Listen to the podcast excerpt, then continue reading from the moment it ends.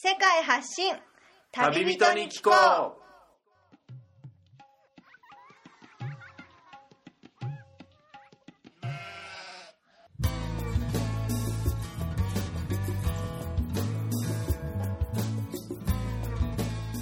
この番組は世界各地で出会った興味深い日本人の旅人にざっくばらんにいろいろなことをインタビューしていく番組です。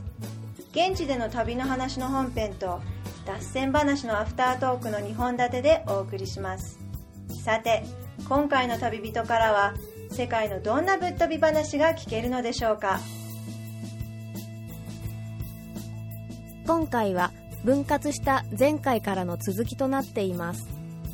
前回をお聞きでない方はそちらからお楽しみください。じゃあこのジンバブエの食事についてちょっとお伺いしたいんですけどメインで食べるご飯っていうのはあの今までマラウィから来るとあの島っていうあのトウモロコシをあの粉にして白いトウモロコシをいったそれをあのお湯で溶いて温かいお湯で溶いて食べるあのそうですね。うがりのようなものが熱して、はい。そうですね。あったんですけどジンバブエもそんなような。りジンバブエではあの、はい。サザと言われていサザ。てではい。も、トウモロコシの粉の同じあですね。それを主食にして、あはいまあそれ自体は白いあんまり味自体も少ないものですけど、うん。まあ、それにこうなんかシチューみたいなのをかけて、はいはい。とかまあ何でもそれに合わせてうん。魚揚げたやつとか、はいまあ、それママラウイの人とかはさっき魚揚げたやつとかと一緒に食べてたりとか、そうですね。まあ、米と一緒ですよね、うん。でもあの僕がスーパーとか普通の買い物をするときに気になるのが毎回この米ドルが、ね、国の通貨になってるんであジンバブエですそか？それでなんか買うときに抵抗があるんですよね。うん。これが1ドルなのかあこれがもう2ドルなのかっていうふうにためらいが起きたりとか大丈夫でしたか？なんえかまだ今のところ僕は入ってきたばっかで米ドルをそのまま使うっていう国がなんか感覚としてちょっとあのうんまだ慣れないんですよね。そうですね。自国の通貨がないなくなってしまって。そうですね。まあでもドルが流通してる国とか他にもありますよ、うん。東南アジアとかも。いやアフリカの中でちょっと一気にこのマラウイから来てジンバブエで、ね、南部アフリカはやっぱり先ほどもおっしゃってましたけどテントがあればキャンプで泊まって安く泊まれるっていうのがやっぱ主になってくるような感じでドミトリーの部屋に泊まるよりもテントがあった方が、まあ、半額だったり半額近く、そうですね。安く泊まれる。そうですね、はい、女性の旅行者でもじゃあ欧米人の人とかもねテントで旅行してる人もじゃあ中にはいうん、るいんですね。ますいます、うん、いますいます。全然。そうですか。じゃあこのジンバブエ以外のあの旅行でモザンビークにも行ってこられたということでそうですね。まあ、はい。最初はモザンあジジンバブエから入って、ええ首都から。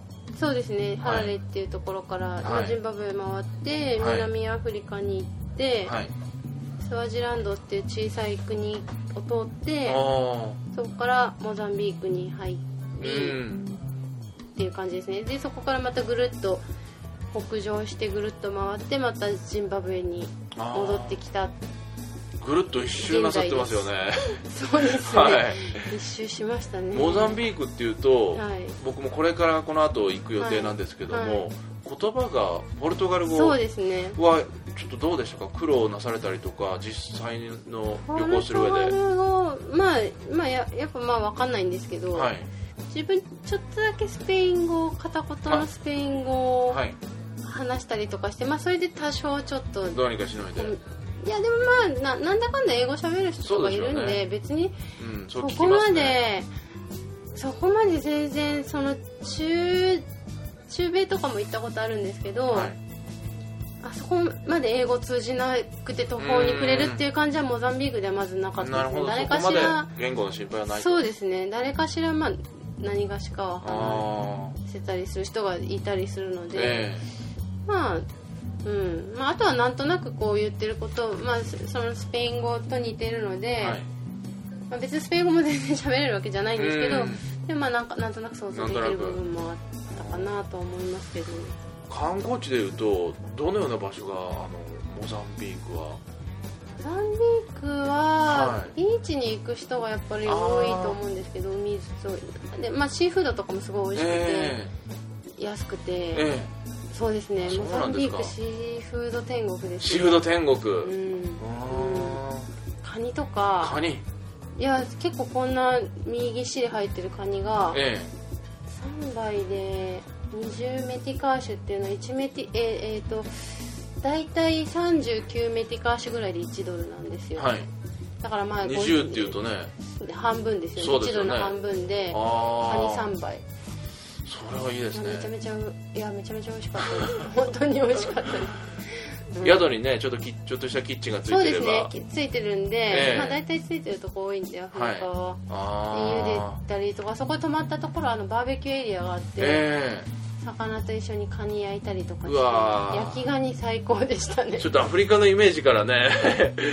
そのシーフードとか焼きガニとか。そうですね。モザンビークはまあ海に面してるんで、えシーフードだいぶ楽しめますねえいやーいいですね。聞いてるだけでちょっとよだれがってあれですけど。本当美味しかったですね。そうですね。う、ん。まあ、このアフリカを回る上で、まあ、国も、ね、土地も地域も超えてやっぱり風土と、まあ、民族と言葉と全部変わってくるかと思いますけど。そうですね。国変わるとガラッと本当に変わりますね。特にモザンビークはこの縦長の国で、まあ、下の方とね中部と北部とかでねガラッと変わってくる、ね、雰囲気があるのかなって思いつつ。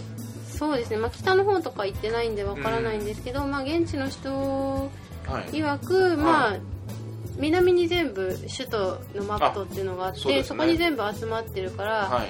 北に行けば行くほど、ええ。あの物の値値段が高くなる。で結局陸路で運運搬しないと、はい。運送しないといけないのではいその分の値段が乗っなかってくる。でまあまあうんまあ本当に北に行けば行くほどどんどんどうんどんん。最北端とか全然行ってないえですし、まあ真ん中、まあ、全体の縦長なところからしたら真ん中ぐらいまでしか行ってないかもしれないですけど、はい。まあでも、うん、本当にその辺りに行くともうもう北の方とは？なんもないなんもないってなんもない。感じまあ下の方はまだこうリゾートがあったりとかええみたいな感じで、あああんまり開発されてない手入れがされてないというか。いやもう手入れする気もないみたいな感じです それよ、ね、はどうどういう資金とか、もう。はい、自然が手つかずで残ってる自然,、まあ、自然っていうかもうなんか最低限の生活ですよね。本当にもう壊れた小屋にえもうかろうじて住んでるみたいな。えはもうもう水道ももちろんないしはあ。みんな水汲みに行ってて。あいやー貧乏な国ですよねリアルなアフリカのうん。ね現状がそこにあったと。まあまあ多分貧富の差はすごいこうう、ん。あのアフリカのどこの国もそうだと思うんですけど、すごい激しいとは思うんですけど、えまあでも、うん、貧乏ですよね、えやっぱりツーリスト外国人と分かるとすごくあのねツーリストプライスふっかけてくるじゃないですけどその他にいまあ、ろ。いろモザンビーク人は結構おせおせな感じっていうかまあ、うん強く。強いですよね。うん。まあ悪が強いっていうか。え例えばそれはバスとか乗る時でもそういうのあったりするんですか？まあ持ってきたりしますよね。なんでなんかちょっとインドに似てるなと思いましたあインドに似てますか？うん。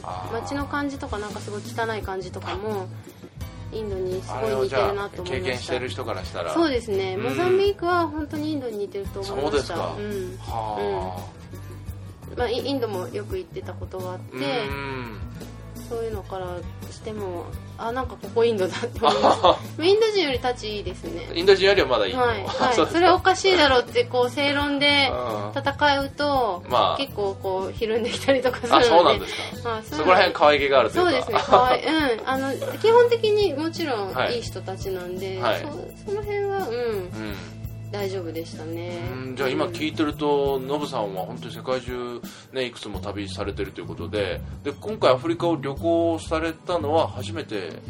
アフリカ大陸自体はえ前に、えっとモロッコとあか、はい。チュニジアとかに行ったことがあってそうですね。でもまあそれはムスリムの国なんでうん。全然もう文化も違って、まあ、中東的な、まあ、そうですね。完全にもうムスリムの中東はい。の一部って感じなので、えまあなんかザ・アフリカみたいなのはうん。本当に初めてです、えこっちの南部アフリカの方で初めてということで。そうですね。でも実際そのインド人と比べたらまだいいだったり まあ中米と比べたらまあ言葉厳しくないだったり、うん。でも実際このアフリカに今回2ヶ月近くですか？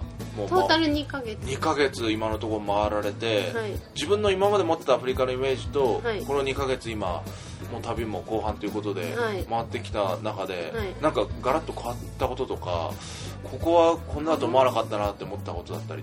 変わったことまあそんな予備知識もなく、ええ。あんまりそういうのもなく来たので、えまあすごい本当にいい印新鮮な。象。えまあもう本当にアフリカ人みんなもう、まあ、ピュアっていうかもういい人たちが本当に多いのうでん、それはいい巡り合わせの。そうですね。まあそれは本当にうん楽しくそれはもうたとえモザンビークであれなんであれ、例えばそれは女性の一人旅で例えばテントを持ってこの聞いてるリスナーの中で治安のこととかじゃないですけど、ね、特別気をつけてることとかそういうのを多分もう旅慣れてる方だとそんなにもう大丈夫ですよっていうその目線が普通の人からするとえー、それ、ね、すごいなって思っちゃったりとか、うーん。いやでもはい。アフリ、そこまで。アフリカ人は、はい。すごい礼儀正しいあと思いますね。ー印象として。あのすすごくうん。英語で言うとポライト。ああ礼儀正しい。まあねちょっと節節度があるっていうのがまあ。節度ありますね。うん。うん。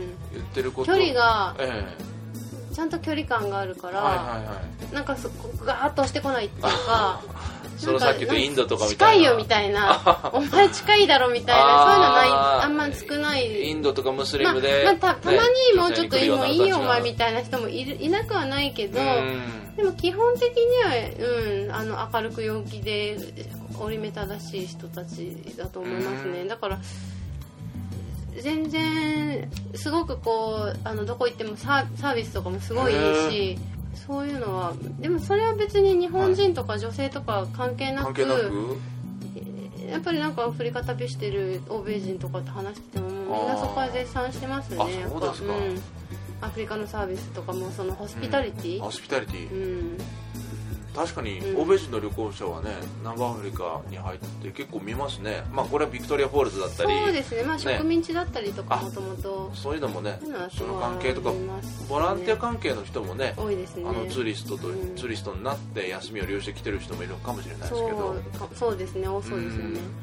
ただまあそういう意味で思ってるよりは、うん。なんかそういうハードさは、はいなんだろうすごい怖い怖いとかなんかこう、え治安が悪いとかすごい散々いろんな人に脅されねて、ヨハネスブルグとかね。そうですね、うんもう脅されてみ見たもののでなんか蓋を開けてみたらもう超楽しかった超楽しかった。あっという間に。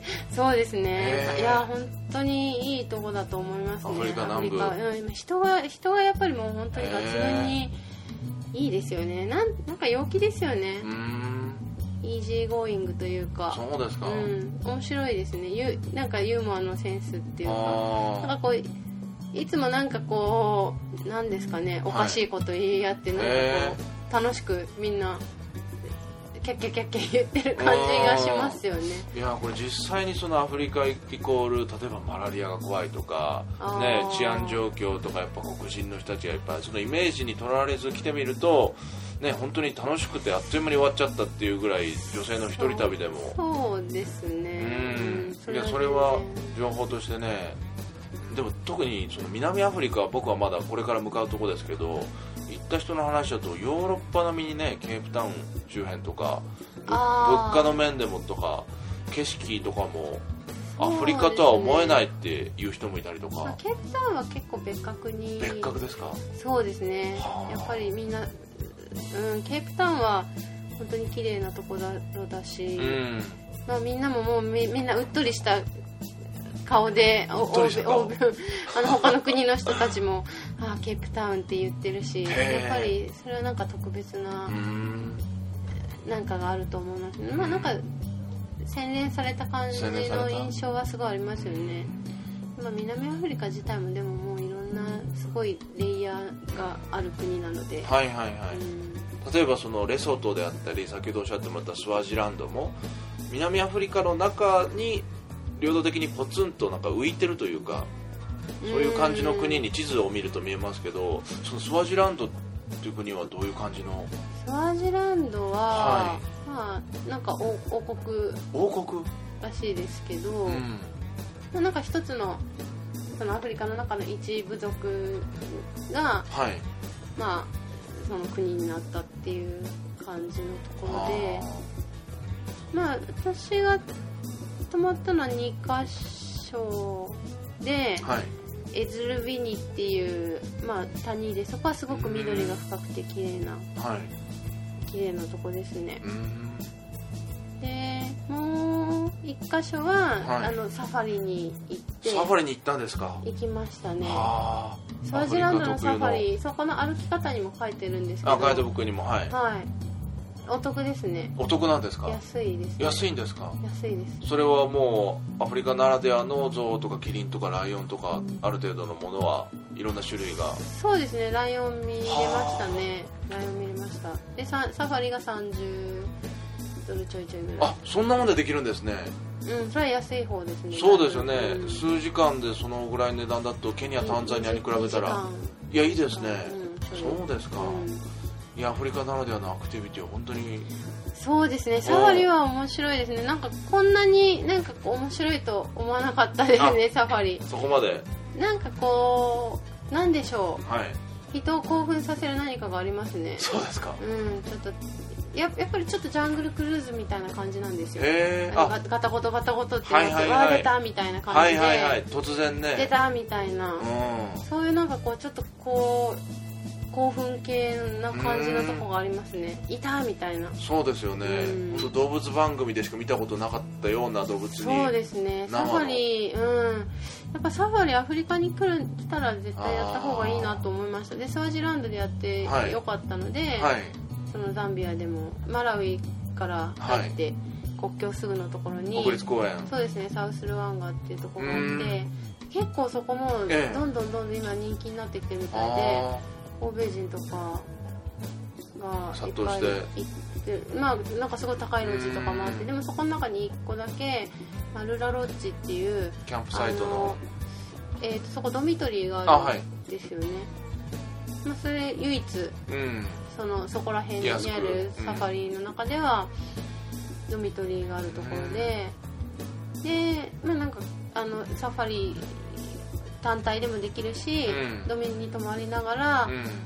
1日2サファリ。あ私がやったのは1日朝早朝からのとあはい夕方から夜のナイトサファリにかけてナイトサファリ。うん、もできるんですよ。で、はい。1日トータルもう7時間も車乗ってて もう軽く普通に移動ですよね。いやでもその分ね7時間ずっとゴトゴトゴトゴトしてるんですよ。夜は夜でね違う動物が。そうそうそうそうそうなんですよ。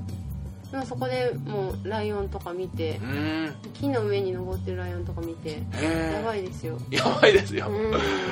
めちゃめちゃかっこいいですよねアフリカならではのレアな動物とかも中にはなまあひょなんかビッグファイブっていうのがあって、えそれはそのサウスルワンガっていうところに行って、えあのレオパードを見て、レオパードってあれなヒョヒョウですかね。えまあそうでしょうね。レオパード。え見て、えはい。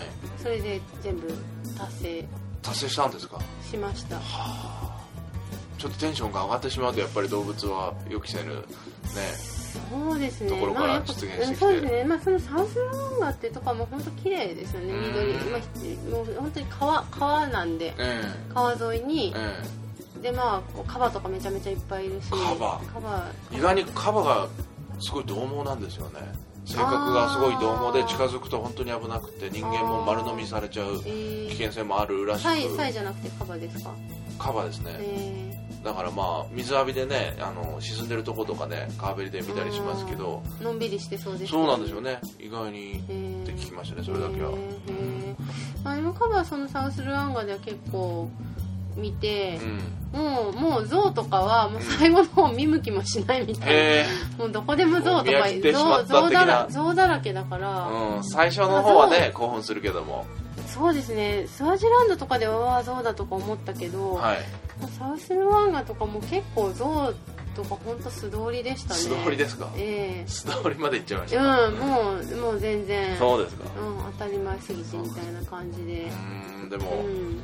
アフリカならではのねアクティビティをたくさんいやーサファリはした方が。いやプラスバンジージャンプもあと空の、ね、そうですね。マイクロライトそれもね初めて知りましたけど。そうですね。いやー南モ部アフリカ。をダダイビングもしたしえたんたんたんまり満喫ですねもう全て堪能して。そうですね、うん。空から海から、そうですね。うん。じゃあそんないろんな経験をしてきたノブさんにあの最後にですね、はい。い、つも聞いてる質問があるんですが、え旅をする中で、ーはい。ノブさんが一番大事にしてること大切にしてることっていうのをちょっとリスナーに伝えていただければと思うんですが、大事にしてること、はい。なんでしょうね。まあ現地の人とやっぱなるべく絡んだ方が面白いですよね。う、ん。やっぱその辺なんかアフリカだと、うん。もう周りがほっとかないんでなんだかんだやんなんやかんや言って、はいはい。なんかこうまあまあ結構それ面白いと思いますね。そうですよね。うん。意外とやっぱりね日本語を知ってる人がいますよねツーリストがよく行くとこだと。そうですね、まあそれは本当世界中、それはまあビクトリアフォールズとかいると特にそうですかね、なんだろう。まあでもやっぱり喋った方がいいと思いますね、うんそれも恐れず。いやあの日本語を言ってくるっていうのはやっぱりこの、ね、日本人相手にそのぼったくりっていうか平気で何倍ぶっかけてくるのかなこいつはっていうふうに思えちゃうんですけど、まあ、それもあんまり怖がらずに、うん、なんか交渉というか比べたりしてというか。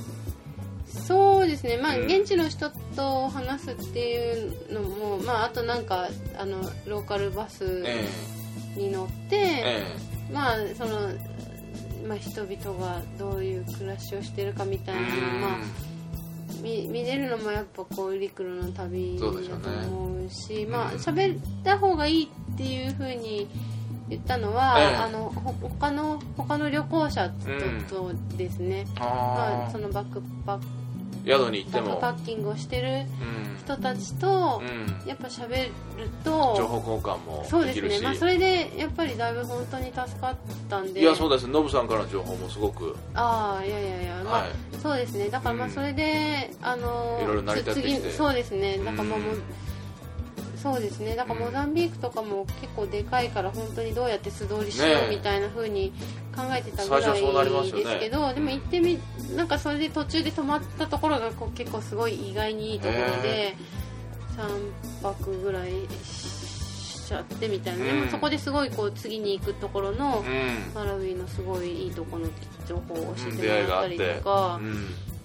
まあちょうどそのう雨季で橋道が流されて国境が閉鎖されてたりとかうん。してた時期なんで、そうですよね。まあ、雨そういう時にはやっぱぱり反対側から来た人のリアルな情報とか、ね。本当にこっち行くかどっち行くかみたいなそういう状況で,、えで自分が思ってた行きたかったところはもう流されてダメだったんで。はやっぱそういうの話さないとそのまま知らないで行っちゃったと思うので、うん。でも引き返してもそれでもうあの1日2日損ですようね、ん危険な目にねあったりするかもしれないし、まあ情まあ、変変なとこで変なとこでなんかうん。夜夜中に足止め食らってみたいなことにも、ねありえますね。そうですね。なんかまあそういうそういうことにならなくて、まあ話ん。まあ、まあ別に理由がそそんな理由があって話したわけじゃないんですけど、何気ない会話の中から、まあ、そういう情報とかがまあ、ヒントが得られてやっぱうんあの話すことは本当に重要だなっていうの。は、まあ、それはその時に話してた他うん。の欧米人の人ともすごくうん話さなきゃダメだっていう話はしてました。いや今回このノブさんに取材を僕が頼んだも正解でした。たくさんの情報をいただけて。ありがとうございます。はい。ありがいやとうございます本当にいろいろな情報を話してもらいましたがはい、はい。ありがとうございまはい。した、この番組宛ての感想やリクエストまたは質問などがありましたらお気軽に番組宛てのメールアドレスまで送っていただければと思います。アドレスは旅アスクアットマーク Gmail.com スペルは tabiask アットマーク Gmail.com となります。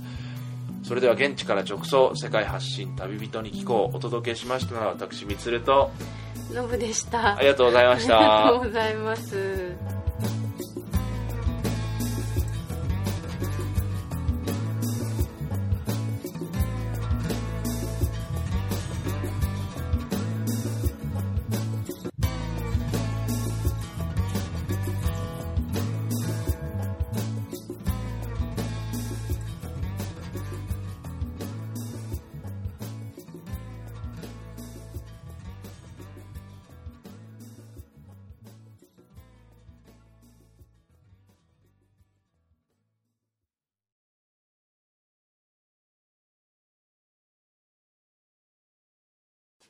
本編の放送が終了しましたがこの南部アフリカを旅してきてこの日本のガイドブック「地球の歩き方」であったり他のガイドブックよりもこの欧米人が使っている「ロンリープラネット」という英語版のガイドブックをこのノブさんも今手元に持ってお持ちになられてますけどやっぱりこれには結構助けられましたか？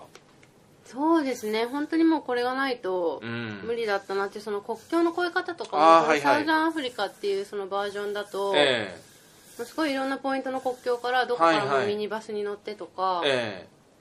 まあ大概やっぱ書いたんですよね。まあそれそれじゃなくてもネット検索まあアフリカどこも w i f i が宿あってえうん。まあ時には有料なとこもねあったまあそうですね。まあでもまあやっぱそこはすごい助けややっぱり調べますよねこれから行くところのうん。交通がどうなってるのかって。うん。でそれでまあまあやっぱりその道が流されてたりとかいろんな情報が必要な時にはい。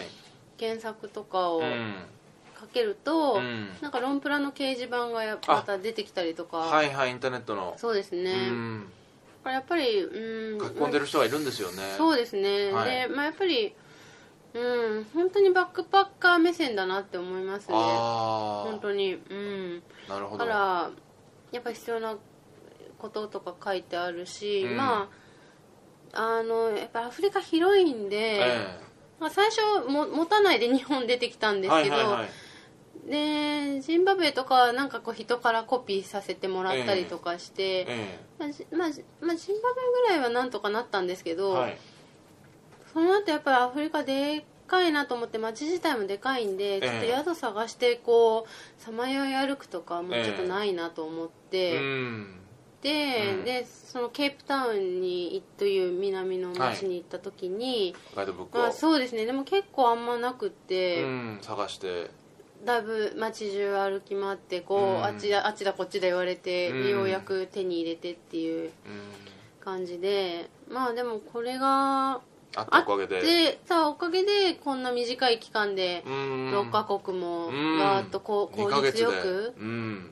回れたと思いますね。いやーでもうん。英語で書かれてるって言ってもそこまで難しい単語だったりねそうですね。書き方だったり思ってる以上にしてないんで。まあそうですね、まあ、うん必要なところは必要があって読読むんで、まあはいわかりますよね。頑張って読みますからうんねうん。まあもし南部アフリカをねノブさんのように旅する人はこのサウザンアフリカ。サウザンアフリカというそれからなんかジンバブエとあ、えー、とザンビア。あ。あじゃあもうまとまって3るカ国三カ国バージョンがあります。けど、ええ。ジンバブエモザンビークマラウイうん。っていうのが新しく出てそれはもど。う一冊の中に3カ国だけだからじゃあ詳しく、もうちょっとこういろんなところが載ってるうん。みたいですね。ちょっとねロンリープラネット社の宣伝めいた感じになってしまいましたけどそのぐらいまあねおすすめの情報的には。まあやっぱりすごい取材してますよね。ううんん、そこは本当に。そこは本当に敬服しますね。しますね。しますね。うん本当に、うん、いやいやまたどこか旅先でお会いしたらじゃあ楽しい旅の話を聞かせてください。よろしくお願いします。はいありがとうございました。ありがとうございます。この番組はバックパッカーを応援するたびたびプロジェクトの提供でお送りしました。